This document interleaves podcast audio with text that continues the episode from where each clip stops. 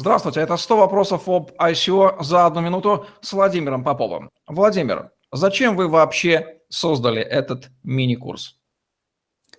Есть э, как минимум три причины. А, первая причина заключается в том, что на сегодняшний день нет системных знаний об ICO, которые бы передавались в том числе в видеоконтенте, и поэтому спасибо платформе Atuber, которая согласилась любезно разместить этот курс.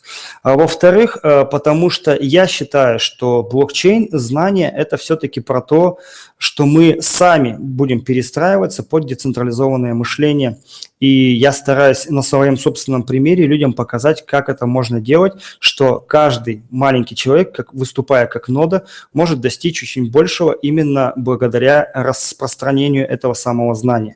И третий аспект, мне бы не хотелось, чтобы самые простые, самые доступные, самые нужные знания а, монетизировались каким-то непонятным способом, непонятными людьми, которые некомпетентны в этой отрасли, но а, получили поверхностные какие-то да, критерии оценки и так далее, и в внесли все это э, в люди. То есть, так скажем, это черная сторона инфобизнеса, которую мне хотелось бы перекрыть.